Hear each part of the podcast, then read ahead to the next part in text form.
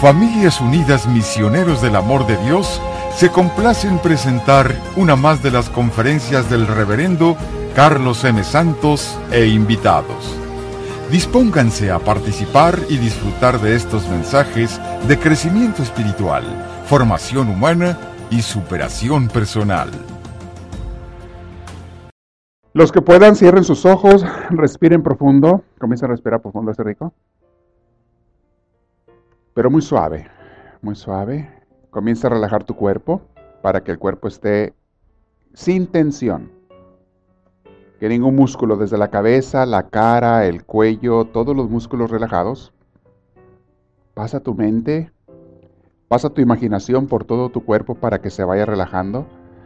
Sigue por los músculos de la espalda, del pecho, de los brazos, hasta las manos y los dedos.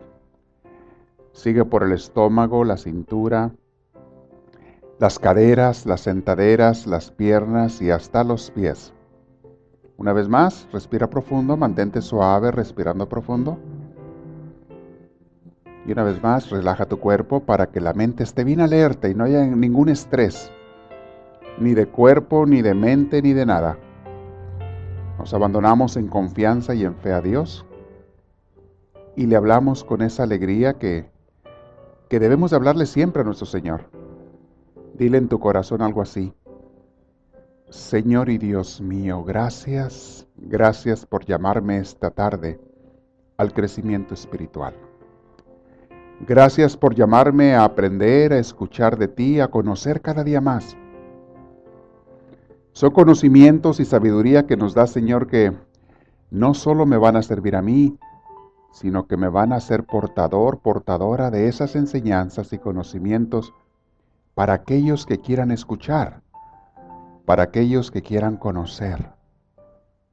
Señor, conviérteme en ese instrumento útil en tus manos para mis hermanos, para mi familia, claro, pero también para aquellos fuera de mi familia que tú pongas en mi camino. Conviérteme en un buen servidor tuyo, Señor, que pueda yo incluso ser instrumento de transformación para otros. Sé que tú eres el que lo hace, Señor, pero utilízame como tu instrumento y como tu medio para bendecir a muchos más. Señor, gracias. Derrámate sobre nosotros. Inspíranos siempre y no permitas que nos separemos de ti.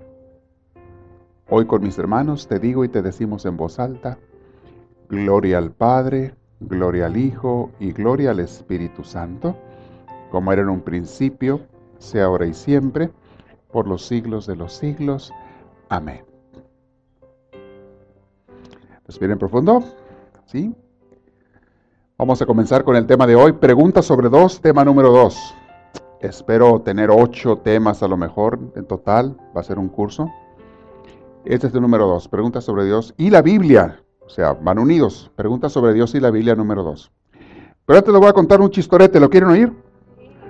Andaba un turista por allá, un mexicano, se fue a pasear, a pasear por Italia. Quiso ir a conocer las viejas tierras de Italia y por ahí se encontró un italiano, dijo, voy a ver aquí cómo son los italianos y pusieron a platicar, el italiano hablaba español. Y están platicando y entre la plática le dice el mexicano al italiano, oiga señor, ¿y usted en qué trabaja? Ah, dice el italiano, yo pelo papas. Oh, ¿trabaja en un restaurante usted? Dice, no, soy el peluquero del Vaticano. Bueno, el que le entendió, le entendió y el que no se perdió.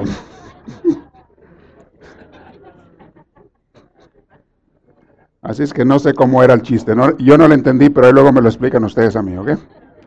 Se los paso al costo. Bien. Pregunta sobre Dios número dos. Mis hermanos, estas preguntas a veces las tiene... Yo pienso que es normal que todos jóvenes y adultos pasemos por estas preguntas. Es lógico. Muchas de ellas salen naturales. Conforme vamos creciendo y aprendiendo de la vida y aprendiendo también un poquito de Dios, o no aprendiendo de Dios. De hecho, la gente que nunca ha oído, ha tenido una formación religiosa, eh, esas personas son las que tienen más dudas y preguntas. Y a veces porque tienen dudas piensan que, que sus dudas son verdaderas, auténticas, o sus conclusiones que son conclusiones hechas en la ignorancia y en la falta de conocimiento, porque nunca preguntaron ni se informaron, sus conclusiones piensan que son las verdaderas. Entonces mucha gente se queda a veces dudando de Dios, dudando de la Biblia, no creyendo, desconfiando. Otros son confundidos por gente que ya está confundida. Hay alguna gente, hay mucha gente en este mundo que es totalmente antirreligiosa, por diferentes razones y motivos. Eh, muchas religiones, o no religiones, muchos líderes religiosos a través de la historia a veces no han sido gentes muy buenas.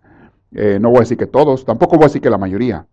A veces han sido una minoría, pero líderes religiosos han dado mal ejemplo, han dado mala enseñanza, se han portado mal en diferentes maneras y la gente a veces ha quedado molesta, perturbada, eh, enojada contra la religión, pero a veces la gente se confunde y confunde a la religión con Dios no solamente se enojan con una religión o con todas las religiones, sino que también según ellos se enojan con Dios. Y digo yo, ¿y Dios qué culpa tiene?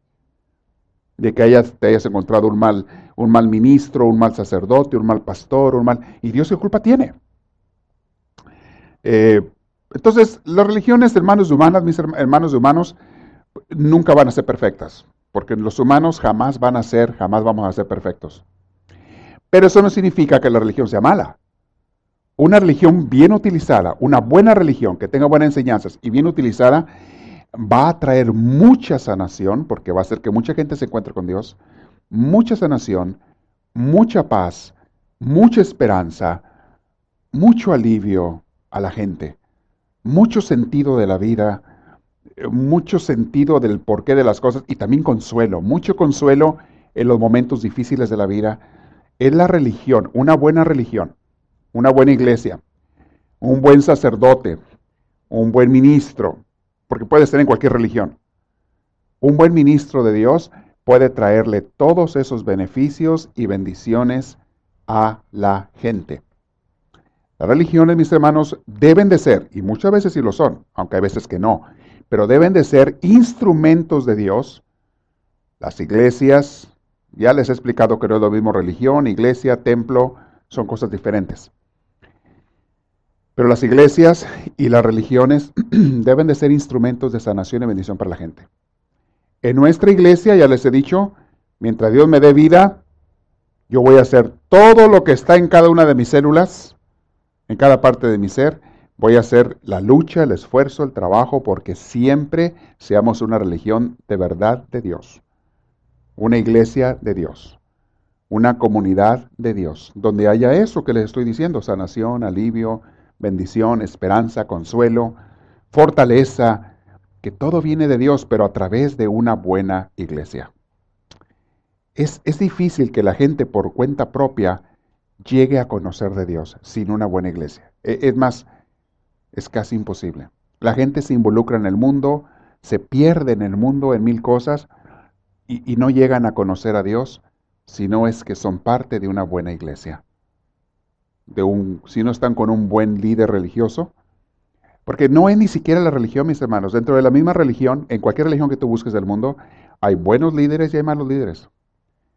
Quiero pensar que en la mayoría de las religiones, la mayoría de los líderes son buenos. Quiero pensar eso. Pero no siempre. Entonces, eh, necesitamos de la comunidad de la iglesia para crecer. Si no hay eso, y yo les digo una cosa, todo el que busque, Dios le hace encontrar. Aquel que le diga a Dios, Señor, enséñame dónde encuentro una persona que me lleve a ti, que me ayude a acercarme a ti, Dios le va a llevar y por eso estoy seguro que muchos llegaron aquí. Hasta yo llegué aquí por eso. Porque yo le pedí a Dios, ponme en un lugar, en una manera, en una forma en que yo te encuentre a ti, en que yo te esté encontrando y te esté dando a los demás. Y mis hermanos, si no vamos a ser honestos con Dios en eso, en lo más básico, en que queremos hacer su voluntad, entonces ¿en qué vamos a ser honestos? ¿Acaso crees tú o yo que podemos engañar a Dios? A Dios no se le puede engañar. Si yo estuviera queriendo engañarme a mí o engañar a alguien, mis hermanos, yo les aseguro que a Dios no le engaño. Y tarde o temprano tú y yo nos vamos a encontrar con Dios. Y tarde o temprano tú y yo vamos a darle cuentas a Dios. Y yo no quiero darle malas cuentas a Dios, porque para mí lo que más me interesa no es la vida de este mundo, lo que más me interesa es la vida eterna. esa es la de siempre. Y yo quiero vivir lo más que se pueda bien en este mundo. Con bien me refiero de acuerdo a Dios.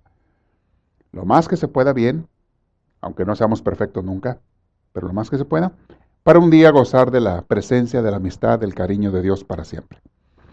Entonces, mis hermanos, una buena iglesia te va a dar también respuestas. Bueno, no iglesia, ahí depende no de la iglesia, sino del líder, del maestro de la iglesia, del sacerdote, el pastor y todo. Te tiene que dar respuestas basadas, si somos cristianos, seguidores de Cristo, todos los católicos y protestantes que seguimos a Cristo, se supone que somos cristianos, porque Él es la base, la fuente de nuestra fe.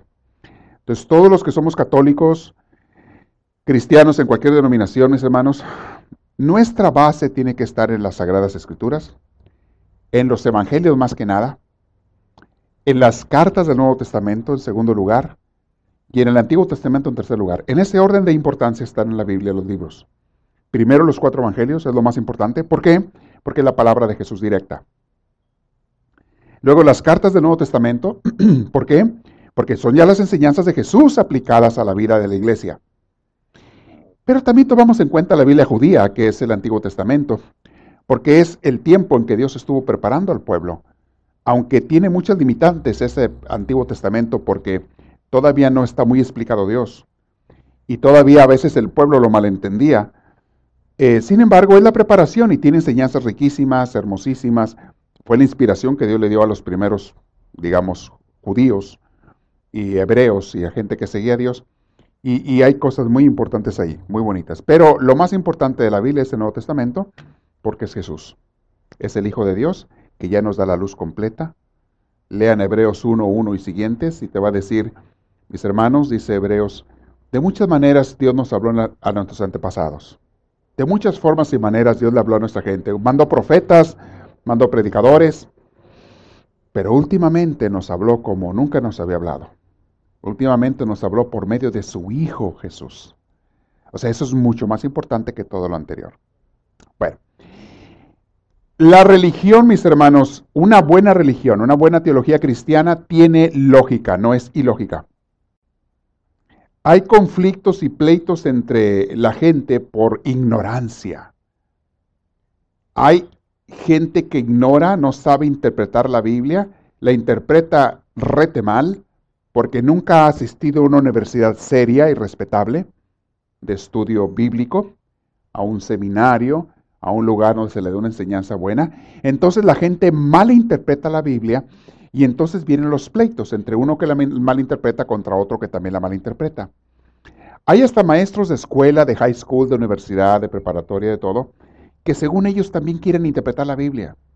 Jamás en su vida se han parado en un aula de clases de estudio bíblico, pero según ellos se ponen a pasar juicio sobre la Biblia. Eso es como para mí ponerme a interpretar la biología o la anatomía humana eh, y a discutir con un científico que se dedica a eso. Yo soy ignorante en ese, en ese campo. Yo, no puedo pretender darle lecciones o correcciones a un científico de medicina o de biología, porque yo no sé de eso. No es mi campo. Pero hay algunos científicos o maestros que según ellos se creen expertos en lo que jamás han estudiado y confunden estudiantes, confunden a gente, eh, a muchas personas. Tú vas a oír a mucha gente y deja tú, me fui muy alto, me fui a maestros. Hay compañeros en el trabajo que se ponen a discutir sobre Dios contigo. Gente que no sabe ni hablar a veces. No sabe ni cómo se llaman a veces. Y ya están discutiendo sobre Dios.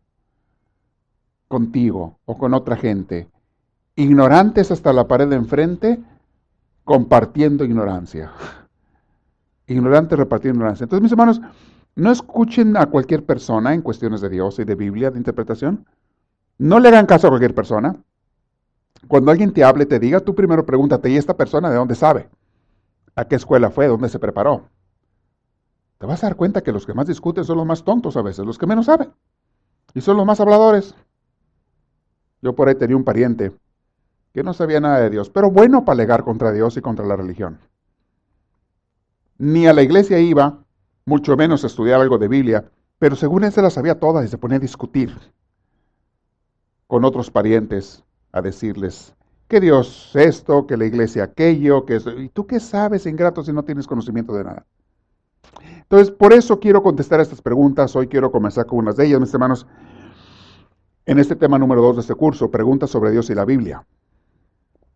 Y la primera pregunta que voy a contestarles, por eso esta introducción que les di es, ¿quién dice la verdad? ¿Los científicos o la Biblia? En el tema pasado mencioné algo de esto, pero hoy lo quiero desarrollar más. Muchos eh, piensan que hay contradicción, y aquí viene la primera ignorancia sobre la Biblia. Gente que no conoce, no sabe interpretar la Biblia. Piensan que hay contradicción entre la ciencia, la ciencia que te dice, por ejemplo, de los puntos que venimos del mono, del chango, aunque hay algunos por ahí que es obvio que sí, pero ahí no podemos discutir. Eh, pero hay otros que no.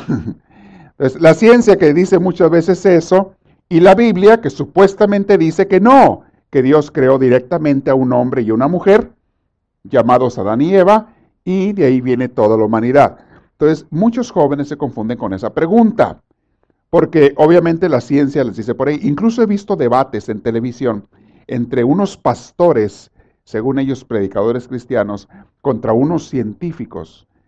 Eh, se ponen a debatir tontos contra tontos porque ninguno de los dos saben de la Biblia. Oh, pero son predicadores que tienen a veces miles de seguidores. Hay predicadores que tienen programas de radio y televisión con miles de seguidores y están predicando ignorancia que confunde a la gente y que hace que muchos se alejen de Dios porque les hacen creer a la gente que la Biblia está contraria a la ciencia. Y obviamente les dicen que la Biblia es la correcta y que la ciencia está equivocada. He oído muchos predicadores cristianos predicar que el mundo fue creado hace seis mil años. Porque cuando tú te pones a, sacar las cuentas de las generaciones, de Abraham para atrás, tú abres el libro de Génesis, sabemos, hay pruebas que Abraham vivió aproximadamente dos mil años antes de Cristo.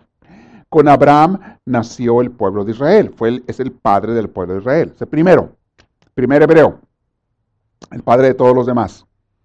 Él nació, vivió aproximadamente, eh, los años exactos luego se los doy, pero vamos, a dar números que puedan memorizar. Dos mil años antes de Cristo. Y de Cristo para acá son otros dos mil. O sea, ¿hace cuántos años vivió Abraham más o menos? Cuatro mil años. Pero si tú agarras el libro de Génesis y sacas cuentas los años de Abraham, a como cuenta la genealogía y hasta Adán y Eva, son aproximadamente otros dos mil años. Dicen algunos, otros dicen, no, era menos, mil o mil quinientos. Ponle que fueran dos mil. Entonces el total, dos mil más dos mil más dos mil, ¿cuántos años según ellos tiene la, tierra de existencia? Seis mil, dicen ellos. Hay predicadores que te afirman y reteafirman que Dios creó al mundo y al universo hace seis mil años. Pero luego viene un científico que te da pruebas, y eso sí pruebas que se pueden valga la redundancia, comprobar en laboratorio con análisis químicos, con análisis de diferentes maneras, que te prueban y rete comprueban que, por ejemplo, hace, hace 15 mil años hubo una, eh, la última época de, de deshielo, época glacial. Esa sucedió hace 15 mil años. A ver, a ver, a ver, aquí ya hubo una contradicción. Los de la Biblia me están diciendo que el mundo fue creado hace 6 mil años. Pero los científicos me dicen que hace 15.000 años hubo la última deshielo, porque la Tierra ha pasado por periodos de que se congela y se descongela, se congela y se descongela. La última época glacial, que le llaman así, se acabó hace 15.000 años. Entonces ya aquí ya hay conflicto entre aquellos que interpretan la Biblia equivocadamente, como que fue hace 6.000 años, y los científicos. Pero vamos más allá. Te sacan pruebas los científicos que los dinosaurios desaparecieron de la faz de la tierra hace 60 millones de años. Ya no vamos en miles, ya nos brincamos a millones. Hace 60 millones de años y hay esqueletos que ustedes los ven en museos. Van y los ven ustedes. Y científicamente se puede comprobar que efectivamente ese esqueleto tiene más o menos 60 millones de años. Otra vez hay otro conflicto entre la ciencia y la Biblia. Y no les sigas cuando salen con la teoría del Big Bang, cuando salen del Big Bang, cuando salen con la creación, los planetas, todo se cuenta en miles de millones de años. Una cosa que se puede comprobar es la distancia eh, la velocidad de la luz y la distancia de las estrellas. Los científicos te dicen, esa estrella está a tantos, te dice, está tantos miles de millones de años luz. Lo que la luz de esa estrella, y eso lo pueden comprobar también científicamente, lo que la luz de esa estrella tarda en llegar aquí son miles de millones de años. Quiere decir que hace miles de millones de años esa estrella ya existía, que son soles, las estrellas. Pero te vuelve a decir el predicador tonto, ignorante, no señores, todo eso es mentira. Dios creó al mundo, según la Biblia, hace seis mil años. Se me hace que los científicos inventaron las estrellas y las pusieron ahí arriba han de haber inventado cohetes y mandaron las estrellas para arriba y son foquitos que están allá arriba pegados en, el cielo y, son foquitos que nos hacen creer que eso te dicen esos que malinterpretan la Biblia. Oh, estoy ridiculizando, pero tonterías de ese tipo. Entonces volvemos a la pregunta. Entonces, ¿la Biblia está equivocada? No. La Biblia no se equivoca, es palabra de Dios, pero no saben interpretarla. Dios no nos está dando en la Biblia una cuenta de números de años.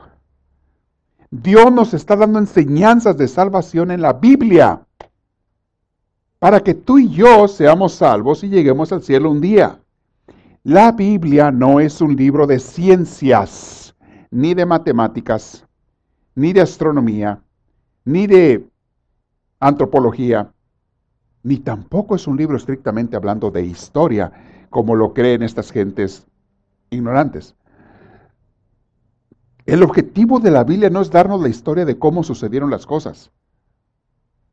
Lo que la Biblia quiere darnos a entender, y esa es la palabra de Dios, es cómo salvarnos.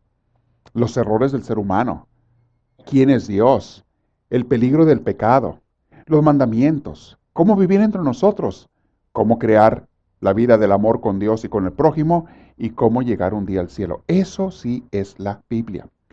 Dentro de la Biblia hay algo que se llama, mis hermanos, y lo he explicado esto muchas veces en las clases de Biblia, pero hoy lo quiero repetir para que aquellos que no saben o que se confunden eh, entiendan.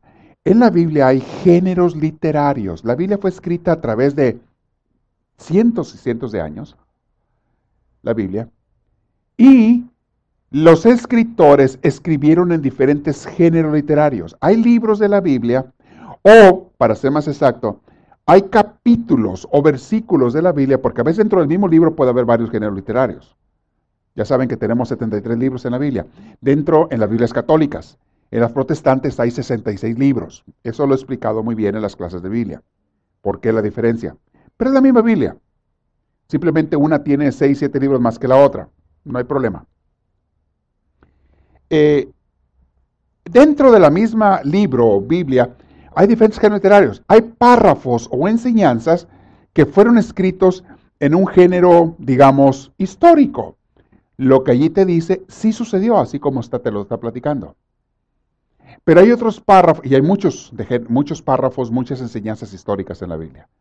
Ya cuando estás en clases de Biblia se te dice de qué género es lo que estás leyendo. Pero hay otros que son de carácter poético. Hay libros que no son historias, son poesía. Como por ejemplo el libro Cantar de los Cantares. Hay otros libros que son de tipo de oración. Por ejemplo, el libro de los Salmos. los Salmos no es historia de nada. Los Salmos son puros rezos cantados. Son 150 cantos que los judíos utilizaban para adorar a Dios. Y hay todo tipo de cantos. Son hermosos los salmos. Por eso ustedes pueden orar con los salmos a la hora que quieran. Hay salmos de alegría, salmos de entusiasmo, salmos de tristeza. Cuando la gente se siente triste y le habla a Dios, me siento la tristeza, sálvame. Salmos de angustia, Señor, auxíliame. Salmos de entusiasmo, salmos de adoración, salmos de muchas cosas. Salmos de arrepentimiento, como el Salmo 50, perdóname, Señor, por mis pecados. Mi culpa la tengo enfrente de mí, que se la atribuye al rey David, muchos de esos salmos. Eh, en fin, hay libros que son de oraciones. Hay otros libros que son del género eh, profético. Los profetas nos daban mensajes de parte de Dios sobre cómo vivir en la vida. Profeta es aquel que habla de parte de Dios, no es aquel que adivina el futuro. Profecía no es adivinar el futuro. Eso déjenselo a los brujos, que no adivina nada. La profecía es, los profetas nos hablaban de Dios.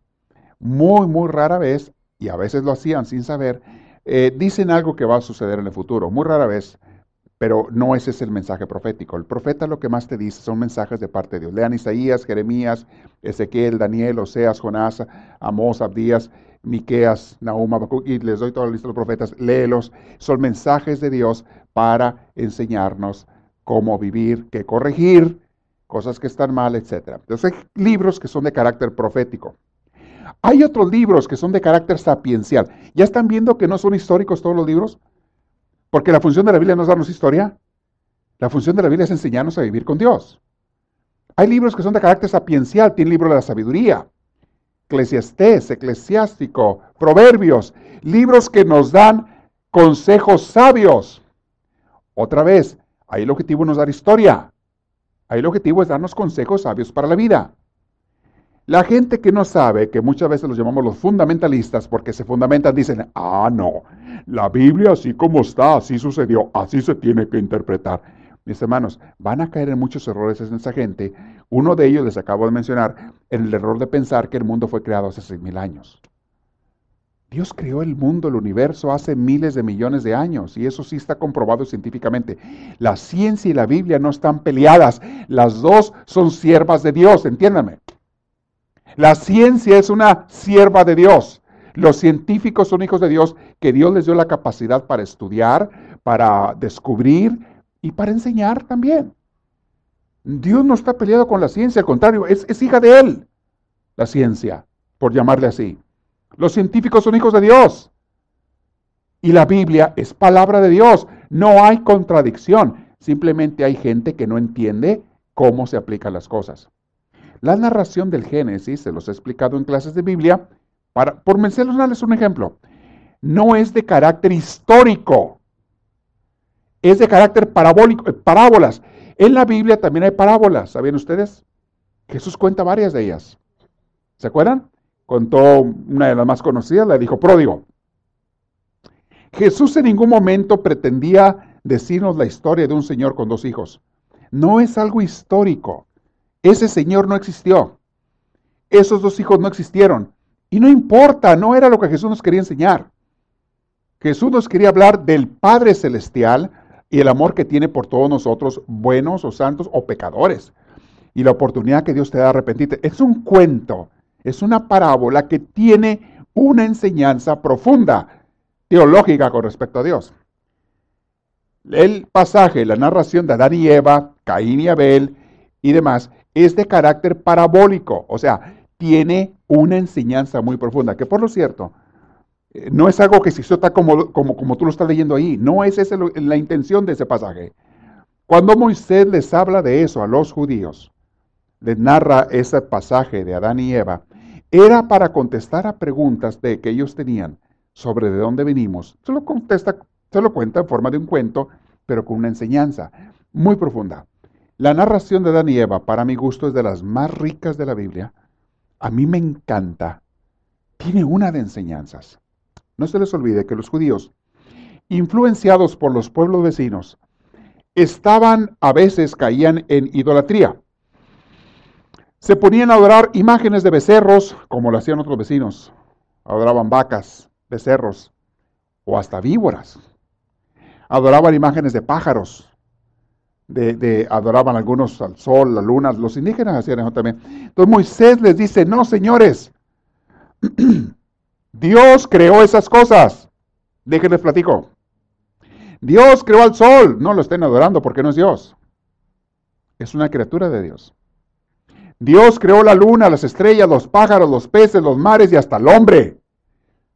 Todos somos criaturas de Dios. Déjenles cuento en forma de cuento a un lenguaje que ellos pudieran entender. ¿Cómo le explican ustedes a los niños chiquitos de dónde vino su hermanito, bebé que acaba de nacer? ¿Cómo le explican? Pues la cigüeña lo trajo, obviamente, mi hijo. ¿Por qué le dicen eso al niño o a la niña? Porque es la única manera que la criatura en esa edad puede entender algo. Ya tendrá edad un día en que le puedas explicar de otra manera más correctamente. Pero ahorita no tiene la capacidad. O sea, Dios se abaja a hablarnos a nuestro nivel. Cuando los hebreos estaban pobrecitos, no sabían leer ni escribir, salidos de Egipto, habían sido esclavos por 400 años, van en el desierto, gente, no existían las escuelas, no existía ningún tipo de formación y educación formal de nada. Lo único que la gente sabía eran las tradiciones de sus antepasados y las cosas que habían oído que Dios había hecho con sus antepasados. Era todo lo que la gente sabía. O sea, una completa ignorancia. No era culpa de ellos. Les repito, no existían las escuelas ni nada de eso. No era su culpa. Pero se les tiene que hablar a ellos, Dios les habla en un lenguaje que ellos puedan entender. No les van a explicar las cosas de una manera que ellos no entiendan porque se quedan los pobres sin entender nada. Pero lo que Dios quería explicarles con este pasaje hermoso es Dios creó a todos, mis hermanos. No anden adorando cosas, animales, plantas, nada. El mismo ser humano, todos somos criaturas de Dios. Oh, y déjenme les explico también. Y los hijos de Dios, les dice Moisés con esa narración de Danieva, no crean que hemos sido muy obedientitos, ¿eh? Ya desde el principio. Los primeros, Adán y Eva, fíjense, les cuento lo que hicieron y les contaba la narración. Y fíjense lo que hicieron hasta sus mismos hijos. Uno mató al otro. Ustedes lo han visto hoy en día. El ser humano sigue igual de pecador. Tenemos que corregir eso, tenemos que cambiar, bla, bla. Hay una enseñanza hermosísima de parte de Dios en esa parábola de Adán y Eva. Los maestros de Biblia modernos que no han estudiado, nomás se autonombran maestros, y los eh, pseudocientíficos o científicos que quieren interpretar la Biblia, literalmente, literalmente significa tal como está escrita, caen en ese error y en esa contradicción. En pocas palabras, mis hermanos, no hay contradicción alguna entre los que dicen que si venimos del mono y los que dicen que venimos de lo que hay mal entendido. ¿Cómo nos creó Dios si nos hizo por medio de un mono, por medio de las estrellas, por medio de otro? Científicamente no se ha descubierto. Y la Biblia no nos explica eso porque no es ese el objetivo de la Biblia. La Biblia no está para responder curiosidades. A ver, déjame busco la Biblia, cuáles van a ser los números de la lotería de la próxima semana. No, no, no, la Biblia no es para eso. Oye, déjame busco la Biblia para ver si hay marcianos o no hay marcianos. La Biblia no es para eso. Oye, déjame investigo en la Biblia para ver cuál es la fórmula matemática de esta, eh, eh, de esta ecuación o cuál es la respuesta a este problema de matemáticas, de trigonometría. La Biblia no es para eso. Oye, déjame ver cómo, cómo debo de cocinar, cómo se deben hacer los frijoles. Eh, voy a buscar en la Biblia cómo se deben hacer los frijoles. La Biblia no es para eso. Tampoco el libro de cocina. Oye, déjame ver cómo se creó el mundo, cómo Dios creó esta historia, cuál es la historia de los pueblos. Tampoco la Biblia es para eso. Aunque hay mucha historia en la Biblia, no es un libro para historia, porque hay muchas cosas que son de otros géneros. ¿Se fijan? No hay contradicción. ¿Cómo nos creó Dios? Dios no nos lo dice en la Biblia. No lo dice. Porque eso no te interesa ni a ti ni a mí para nuestra salvación. Es pura curiosidad humana. Oye, ¿los científicos deberán descubrir algún día? Tal vez, ojalá, Dios quiera. Pueden descubrir algo. Qué bueno. Les repito, Dios les ha dado la capacidad para estudiar y ese es trabajo de ellos. ¿Descubranlo? Si un día logran comprobar que si Dios nos hizo por medio del chango, bueno, esa es la clave. Dios nos hizo por medio del chango. Pero te digo otra cosa, Dios también hizo al chango. ¿Me explico? Ponemos lo mismo, o sea, la Biblia está correcta en decir que Dios nos creó a todos, al universo entero. El cómo nos creó no es esa la intención de la Biblia. Eso que lo descubren los científicos, si es que algún día pueden descubrirlo. Pero si no, no importa, mis hermanos, es curiosidad. ¿En qué nos sirve eso para la salvación? Entonces, explíquenle esto a una persona que te pregunte, oye, la Biblia está equivocada, porque la ciencia dice, no, no está equivocada, la estás malinterpretando. La Biblia, y mis hermanos, si ustedes quieren caer en el fanatismo de muchos religiosos, ah, no, yo quiero creer en la cigüeña. Para mí la cigüeña, de ahí venimos. A mí me enseñaron eso y a mí no me sacan de allí. Bueno, está bien, quédese creyendo en la cigüeña. Está bien, si usted quiere eso. Pero vas a estar en un error toda la vida. Y el día que tú le digas a tus hijos adolescentes, a tus hijos jóvenes, mi hijo, hija, nunca les había dicho, pero quiero que sepan que nosotros venimos de la cigüeña, ¿eh? ¿Sabes qué van a hacer tus hijos? Se van a reír de ti en tu cara. Así, papá, mamá están locos. Eso sí que están locos. Porque yo sí sé y papá y mamá no saben. Ni ellos saben. Y eso es lo que los hijos piensan de sus papás cuando les dicen, fíjense, no crean a los científicos, venimos de Adán y Eva hace seis mil años. No le hagan caso. Los hijos adolescentes voltean a ver a los papás y dicen, oh, de plano, papá y mamá están locos. De veras, sobre todo cuando estudian. Y, y ¿sabes qué es lo más triste? Que dicen los muchachos, si eso es lo que papá y mamá aprenden en la iglesia, en la iglesia les están enseñando cosas equivocadas. Yo no quiero ir a la iglesia. Y muchos jóvenes menos se arriman a la iglesia cuando empiezan a conocer. Mis hermanos, ya no hay tanta gente tonta. Ya no hay tanta gente ignorante como había antes. Hoy en día hasta los niños de tres años te dan lecciones a veces los mocosos. ¿Y usted dónde sabe este mocoso esas cosas, este niño, esta niña? Tiene cuatro o cinco años y ya me sale con unas cosas. Hace dos domingos estaba, antes de cerrar la misa, platicando con unos niños en la, nuestra comunidad de Anaheim. Y estaba platicando con los niños. ¿Y qué les dije yo? ¿De qué estábamos hablando? Que una niña como tiene como unos, yo le hecho unos ocho o nueve años, me dio una contestación que ni a un adulto se le ha oído. La niña que me ¿Dónde aprendiste eso, amiga? Pero muy acertada. No me acuerdo qué tema estaba. Oh, ya, ya, ya. Una niña estaba, ya me acordé. Una niña que es monaguilla dice, ay, no, yo no quiero sonar la campana porque me da miedo, me da miedo equivocarme. Y la otra niña de ocho años dice, padre, es que ella no sabe que el que no arriesga no gana y que cometiendo errores se aprende en la vida. Me lo dice una chiquilla, eso me dijo esas palabras de nueve años. Y yo me quedé, se me cayó la baba, así se me cayó eh, la quijada más bien. Una chiquita que tiene como nueve años me contestó eso. O sea, ella diciéndome como, enseñándole a la otra niña, que es más chiquita, la otra niña, más chiquita de edad, y enseñándole, este, es que cometiendo errores se aprende. Y el que no comete errores nunca va a crecer en la vida, nunca va a aprender. Y hay que tomar los riesgos. Eso me dijo la niña de nueve años. Yo no sé quién se lo oyó, a lo mejor en la escuela lo escuchó, pero se les queda todo. A un niño de esos llega a 15, 16 años y le quieres decir que los científicos están equivocados y que los dinosaurios no existen o no existieron, que, los han de haber hecho de, yeso ahí en el, en el, museo. Y le cuentas que, que, el mundo, el universo tiene 6.000 años. No, hombre, pues te dice, papá está más loco que una cabra olvídate. Entonces, alejas a la gente de la fe de Dios cuando uno quiere enseñar cosas ignorantes. Por eso estoy contestando sus preguntas. Y si a alguno de ustedes se le caen sus ilusiones porque le acabo de decir que la cigüeña no existe, cuánto lo siento, pero tengo que decirte un poquito la verdad. Los niños no los trae la cigüeña, los niños vienen de París.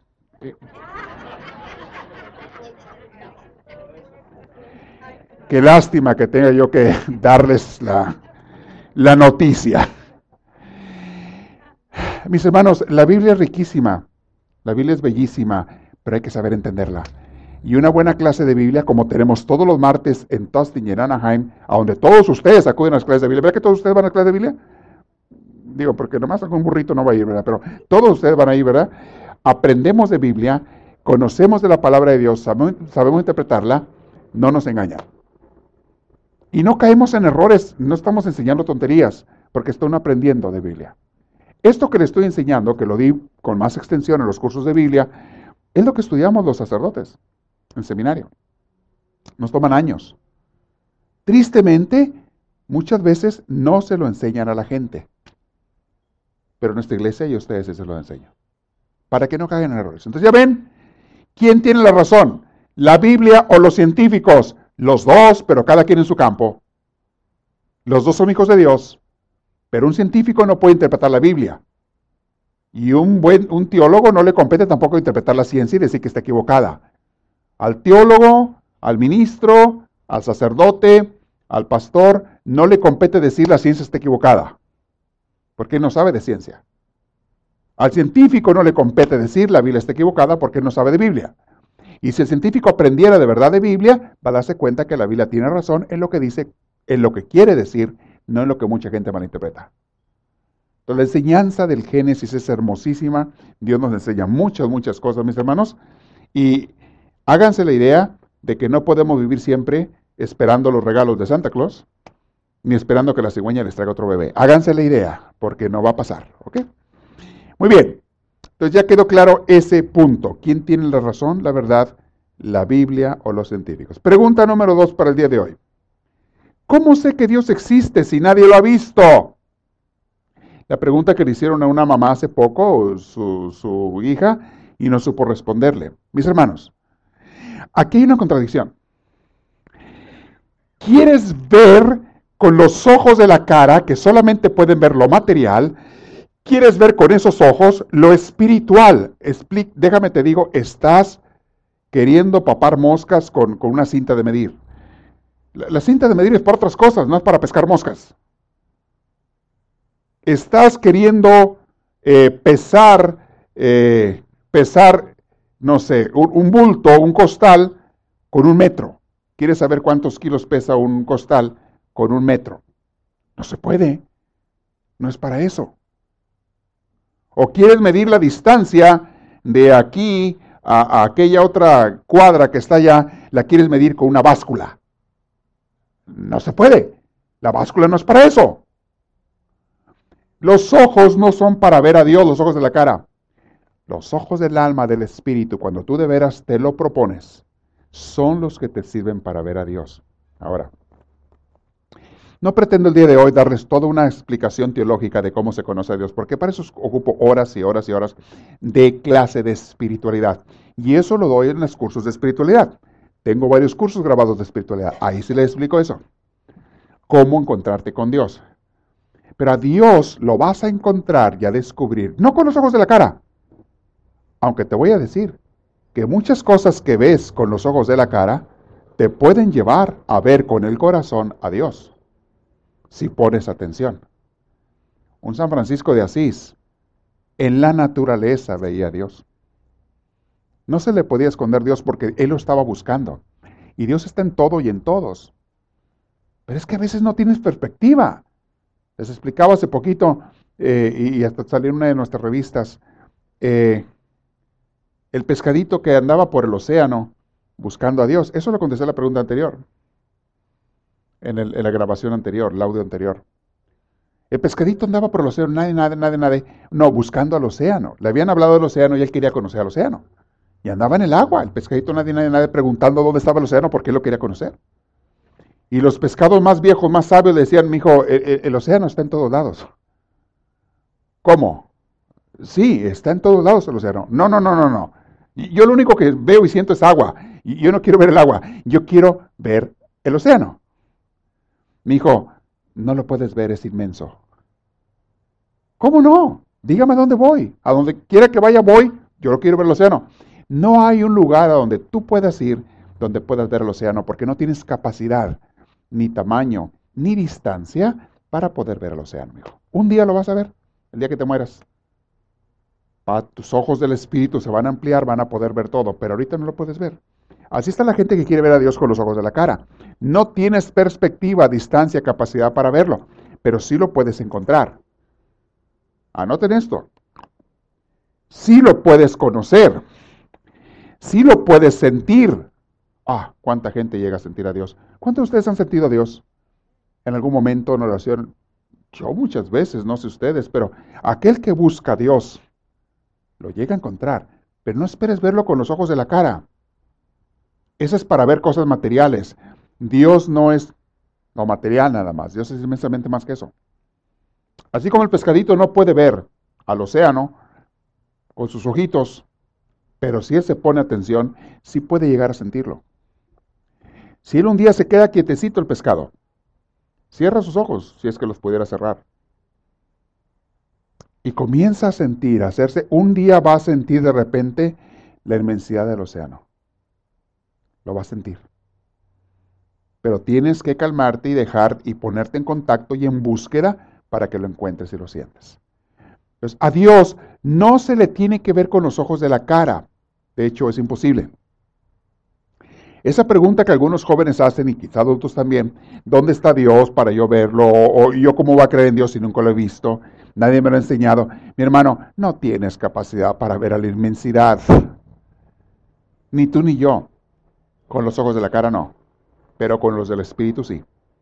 Mis hermanos, toda persona que nos hemos metido en serio en la oración, y se los digo porque el que quiera puede llegar a encontrarse con Dios, pero métete en serio a la vida de oración diaria. ¿Quieres encontrar a Dios y que no pasen muchos años en que lo encuentres? Haz dos horas de oración diaria. ¿Cómo, Padre? Ya les he explicado mil veces. Pasa tiempo con Dios y hay muchas maneras de hacerlo, pero oración de meditación, no rezos. Aparte puedes hacer rezos en otro, en hora del día, está bien, pero la oración de meditación te va, a llegar te va a llevar con el tiempo a la oración de contemplación. Y cuando llegues a la oración de contemplación, un día Dios se te va a manifestar. Tienes que esperar a que Él lo quiera. Cuando Dios vea tu empeño, tu sinceridad, tu entusiasmo, tu persistencia, de todos los días, un día Dios se te va a manifestar. Y no lo va a hacer todos los días, pero un día se te va a manifestar. Y ese día vas a quedar tan sorprendido que jamás vas a poder volver a dudar de Él. Cuando la gente te diga que Dios no existe, no vas a poder evitar reírte y decir, pobrecito, pobrecita, no sabe lo que está hablando. Yo lo conozco.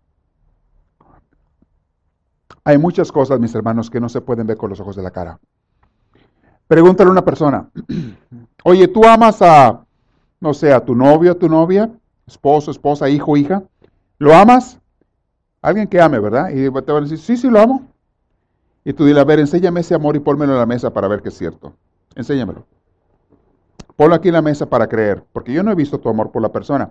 Yo he visto que tienes expresiones de cariño, de amor, pero yo no estoy hablando de expresiones. Yo quiero que me enseñes ese amor que tú tienes por esa persona. Quiero verlo aquí en tus manos, que me lo pongas en mi mano y quiero pesarlo, medirlo y ver de qué color es. ¿Se puede?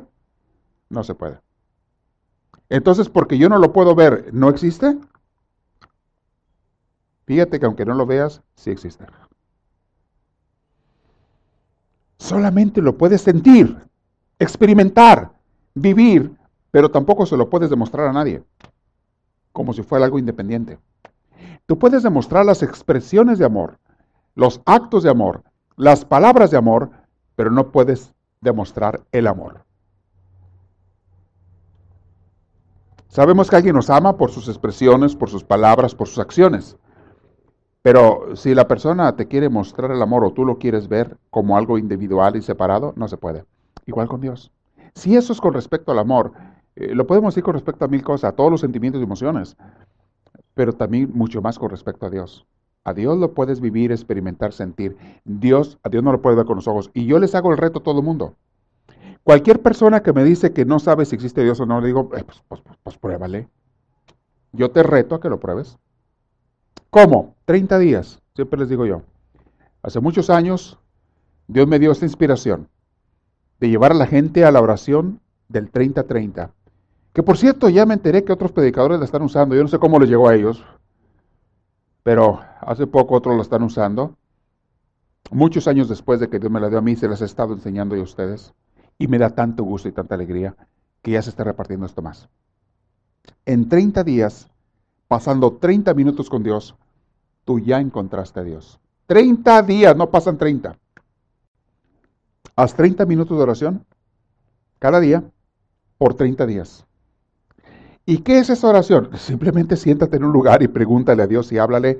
Lee un pedacito de la Biblia si te estás distrayendo, pero búscalo por 30 días. Regálale 30 minutos, sentado, callado, sin ninguna distracción, de nada ni de nadie tiempo exclusivo y total para Dios.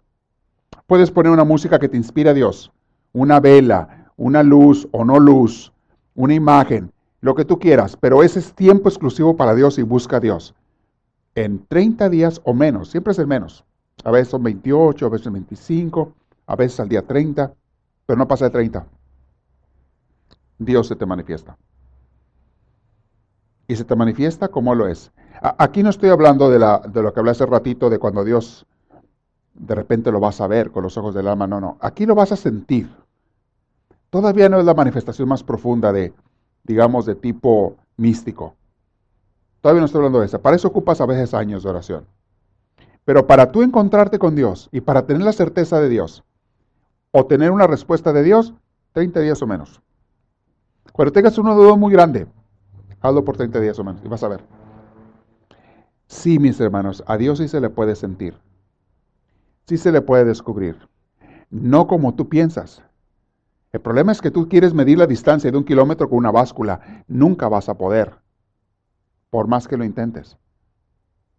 Tú quieres pesar un costal con una cinta de medir. Quieres saber cuántos kilos pesa. Nunca vas a saber con una cinta de medir. Nunca. Porque no es la herramienta para eso. Pero si usas la herramienta correcta para buscar a Dios, lo vas a encontrar. ¿Cuál es esa herramienta? El deseo sincero y el corazón y el tiempo para Dios que le des en la oración. La respuesta es sí. Ahora, puedo darles otras pruebas. Por ejemplo, Santo Tomás de Aquino tenía unas pruebas que decía él que nos hablan de la existencia de Dios. Una de ellas que usaba Santo Tomás de Aquino decía, oye, la perfección del universo. ¿Quién puede haber hecho este universo tan perfecto? Trabaja como un reloj suizo, usando términos modernos. Trabaja como un reloj suizo. Unas piecitas todas ordenadas, ¿sabe? Con una perfección. y se mueven a la perfección y marcan e-, el universo. Ve tu cuerpo humano, cómo está hecho. Dime, ¿quién puede armar un cuerpo como el que tú tienes? Y sin embargo, dos células forman un cuerpo humano a una perfección. O un cuerpo de un animalito es igual. O una planta es igual. Hay tanta maravilla, tanta perfección, tanta cosa hermosa que dices tú, ¿cómo eso se hizo solo? Eso no se puede hacer solo. Tiene que haber un ser inmenso que hizo todo eso, sumamente sabio y sumamente poderoso. Esa es una prueba de Santo Tomás. Otra es, todo lo que se mueve o tiene energía o vida es porque alguien más te lo dio. Tú tienes vida porque alguien te la transmitió. Tú no la agarraste por ti. Eh, a, a, través de tus padres te fue dada la vida. A tus padres, ¿quién se las dio? Los padres de ellos. Y así te vas para atrás. Y dice, y tenemos que llegar a un origen de Santo Tomás que fue el que le dio el principio vital a todo lo demás. No te puedes ir hasta el infinito pensando en los padres de los padres de los padres de los padres, porque de aquí al infinito no se puede llegar, por eso es infinito. Y si tú no puedes llegar de aquí para allá, tampoco puedes llegar de allá para acá. En algún momento todo comenzó a existir porque alguien lo creó. Y ese alguien tiene que ser tan poderoso, tan grande, tan perfecto como para que haga todo esto. Eso nos habla de un ser superior, de un ser infinito, de un ser... Aquí llamamos nosotros, los creyentes, llamamos Dios. Y así como esas pruebas, San Tomás, hay más pruebas que podemos poner, pero sí, a Dios lo puedes descubrir. Eso es para tratar de descubrirlo con la razón. La mejor manera de descubrirlo es como les dije hace rato, antes de la clase, por la fe. Pídele a Dios la fe. Hay personas que no ocupan ninguna explicación. Saben en su corazón, lo han sentido no una, muchas veces, de Dios. Saben de Dios. Lo han sentido muchas veces. Nadie les puede convencer a esas personas, no importa cuántos razonamientos les den, que no existe Dios. ¿Y saben quién es esa gente muchas veces? A veces la gente más sencilla y la gente más humilde. Los que tienen más fe. Porque tienen menos ideas locas en la cabeza que los atolondren. Tú y yo estamos llenos de ideas y de conceptos que nos atolondran, nos atontan. Y ya no se diga a los jóvenes de hoy en día que están desde chiquitos aprendiendo tonterías en las pantallas. Las pantallas adictivas son una adicción, es la droga de los niños ahora. ¿eh? Los niños usan droga, ¿no saben ustedes eso? Se llaman pantallas, se llaman tabletas, se llaman celulares, se llaman computadoras. Es una droga. Y no nomás niños, también niñotes y niñotas usan esa droga. Se vuelve adictivo. Hay criaturas que ya no pueden estar sin las pantallas. Hay gente que ya no convive entre ellos porque está cada quien en su pantalla. Hay familias que no se ven a la cara ni se hablan porque cada quien está en su pantalla hablando con gentes en otras pantallas que ni siquiera están allí. Y con muchas de esas gentes que jamás ven y a veces ni llegan a conocer están en pantallas con puro ser artificial. Son seres reales, pero jamás se van a ser parte real de tu vida. Entonces, como si fueran artificiales. Pero ya no viven ni conviven por la adicción a las pantallas. Me salí del tema, disculpen ustedes, pero no me quería quedar callado en eso. Eh, superen las adicciones si es que las tienen o las tenemos, ¿ok? Eh, hay gente que le timbra el teléfono a cada 10 segundos. No me refiero a llamadas telefónicas, me refiero a mensajes de Instagram, mensajes de Facebook, mensajes, y lo están saque y saque y saque el teléfono para hablar y ver y contestar cada mensada. Mira mi gatito que, agarró eh, el, patito, agarró la, pelotita. Mira, mira, mira el, carro cómo se salpicó del lodo. Mírame, tonterías que te ponen en esas cosas y, más tontos los que están viéndolos. y no conviven con los que sí están enfrente de ti, que son tu familia. Y sigo yo con el tema que no es el tema. Ok, se nos está acabando el tiempo. Mis hermanos, hay respuesta. Respondí a dos preguntas el día de hoy. ¿Cuáles fueron las dos preguntas? ¿Quién tiene la razón? ¿Los científicos o la Biblia?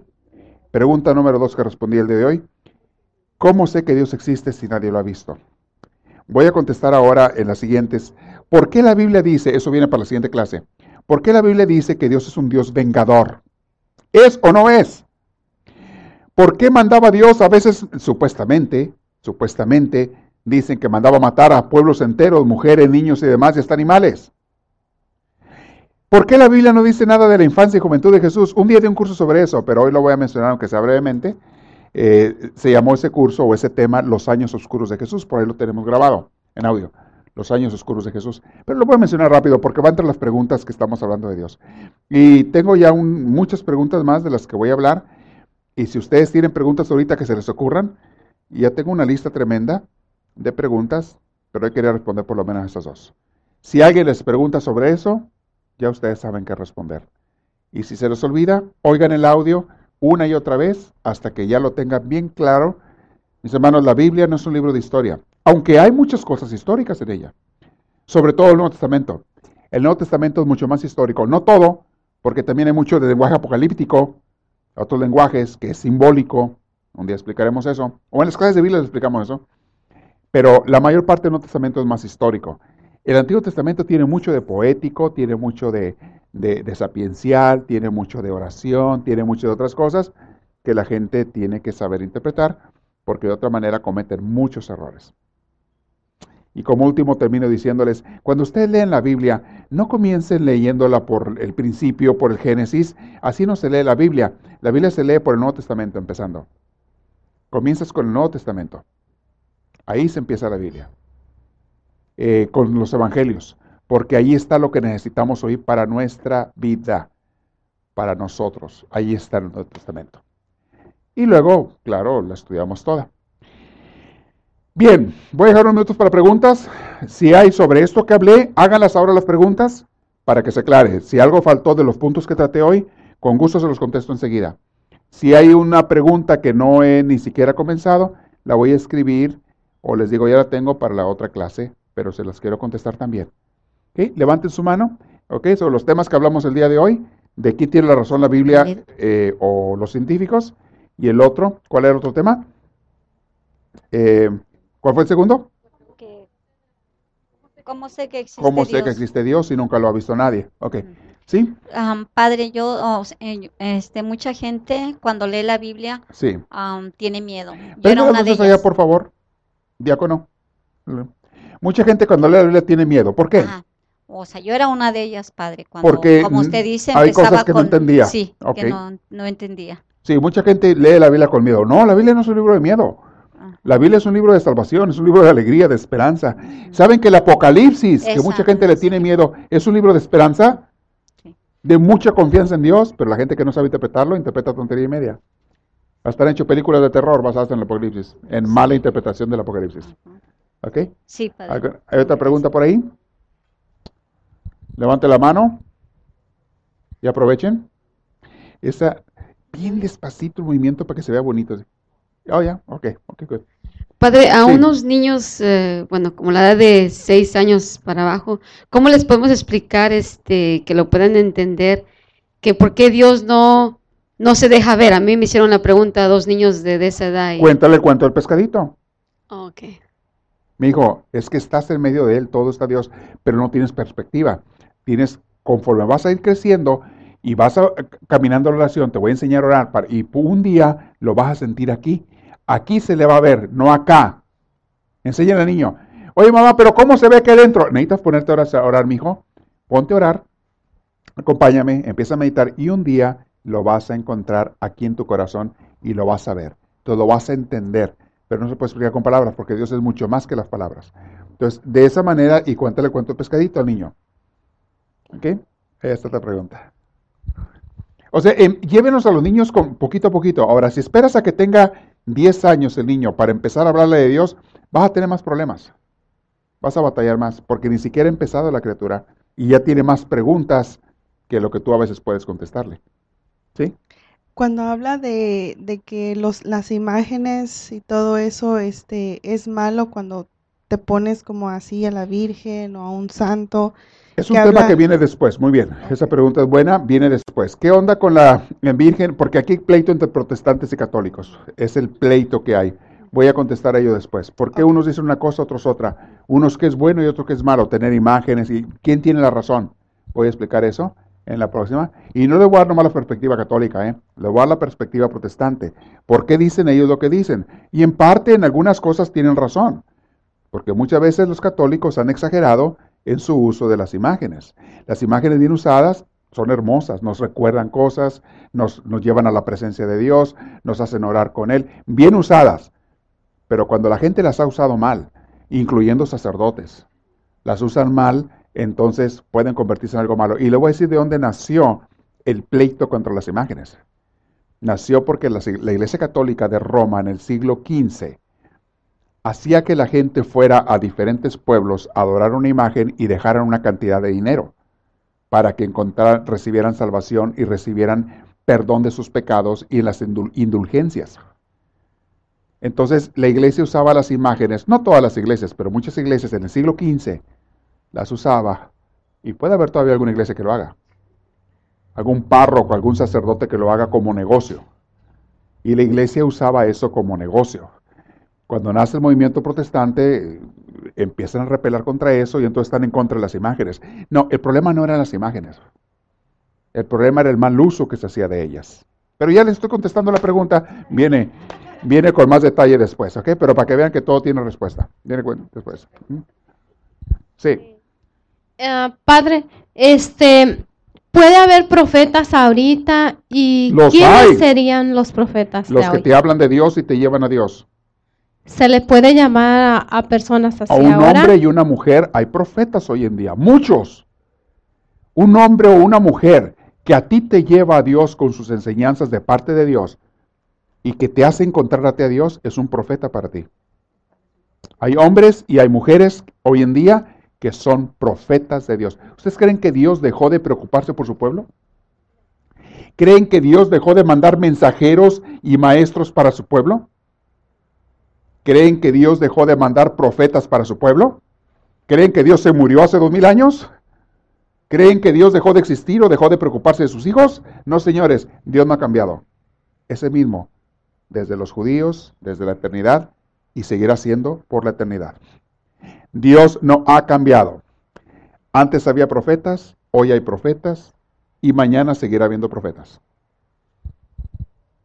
Ministros, servidores de Dios. Muy buena pregunta. Yes.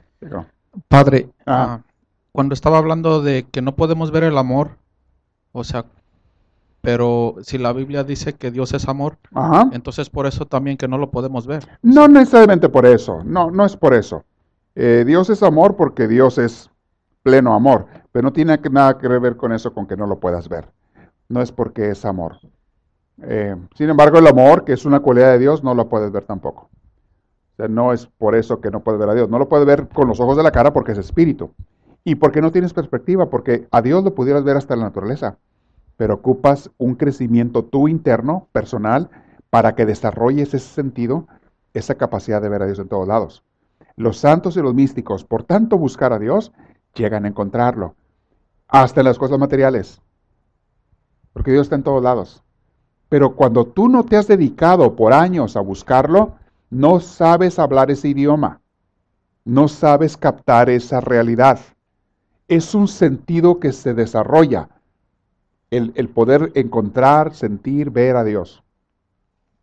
Y se desarrolla con años de práctica.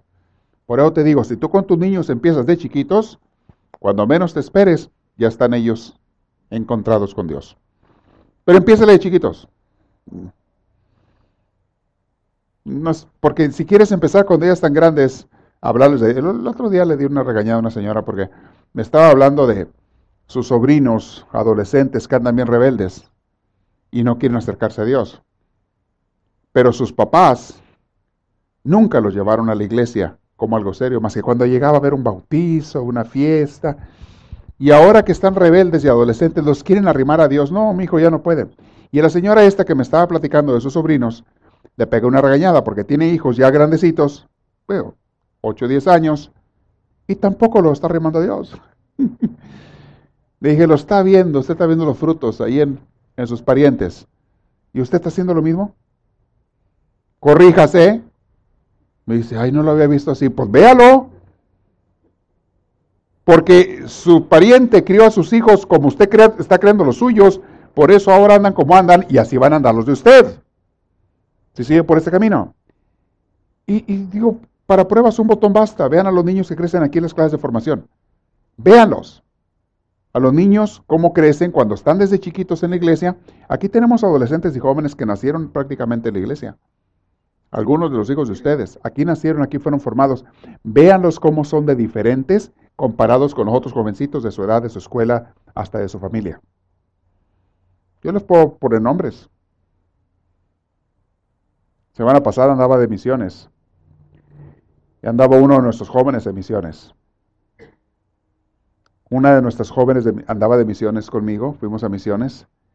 Y los otros jóvenes, allá donde fuimos a dar misiones, estaban asustados, asustados, y ya no sé a sus papás de ellos, de que un muchacho, una muchacha de su edad, les estuviera hablando de Dios. Estaban asustados, porque me hicieron comentarios los otros jóvenes.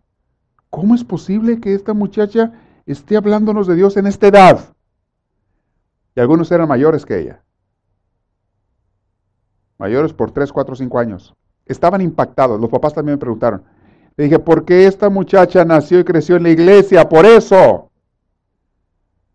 Porque nació, creció, fue formada, fue monaguilla y, es maestra y trabaja en la iglesia y siempre ha crecido en la iglesia. Y aquí tienen ustedes los frutos. Aquí lo están viendo. Y como ese ejemplo puedo poner más. Aquí están los frutos de criar unos hijos con Dios.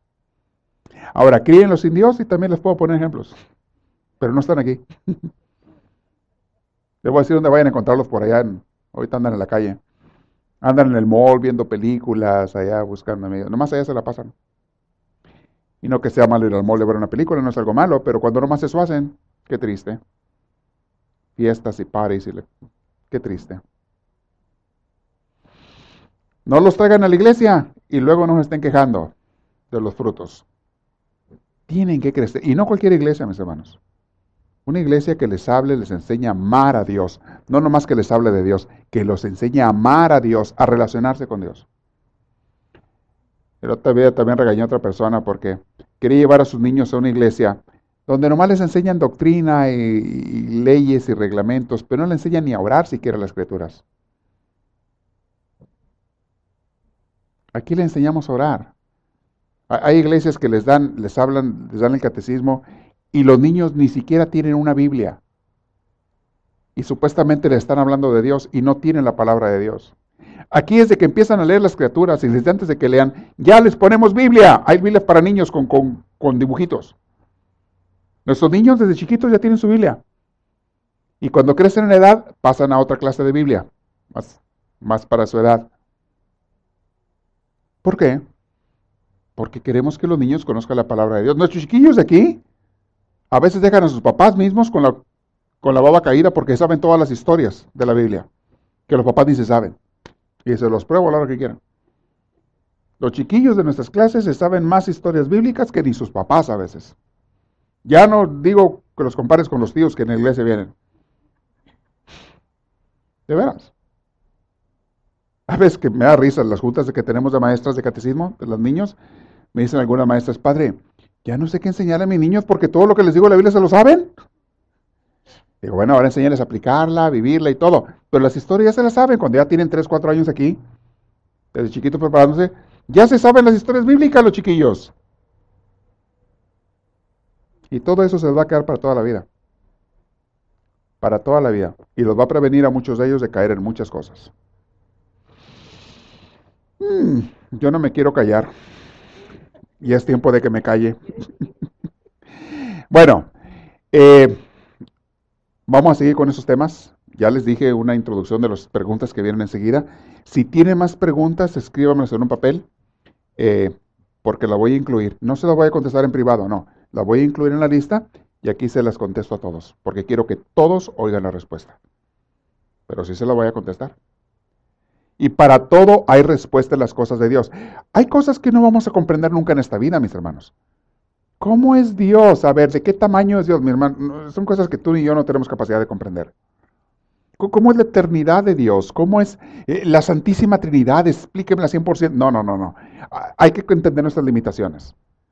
Dios es inmensamente más grande que la inteligencia, pero nunca el razonamiento, la ciencia van a estar en contra de Dios. Son hermanas, son hijas de Dios. Los científicos sabios son los que han descubierto eso.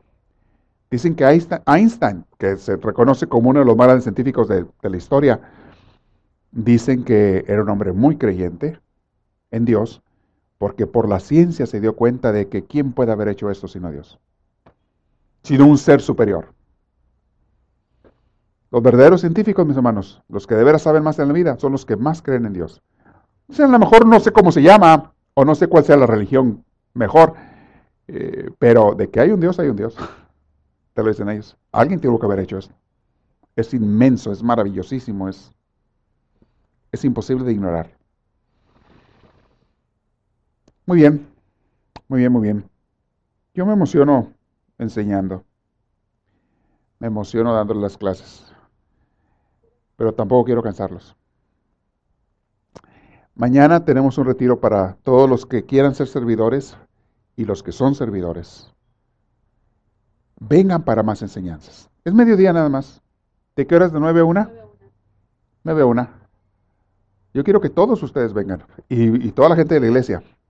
Unos porque son servidores para aprender a servir mejor, otros porque no son, pero ya es tiempo de que empecemos a servir. En algo. No te va a pedir que trabajes 40 horas para Dios, ni Dios te lo pide, pero en lo que puedas. Dale también de tu tiempo el diezmo a Dios, dale algo, a veces una hora a la semana, a veces algo en algún ministerio. Sirve a Dios si quieres tú ser bendecido todavía mucho más. Es parte de ser un verdadero cristiano servir a nuestros hermanos. Y la iglesia solamente va a existir cuando nos ayudemos unos a otros, si vamos unos a otros. Mañana, de 9 a 5, hay más enseñanzas. Esperamos que esta reflexión les haya fortalecido en su progreso y crecimiento, tanto humano como espiritual. Para pedidos de CDs, o más información, escríbanos a los Estados Unidos al P.O. Box 1000, Anaheim, California. Código postal 92815. Que Dios les bendiga y les conceda una vida llena de su gracia, su espíritu, su gozo y su paz.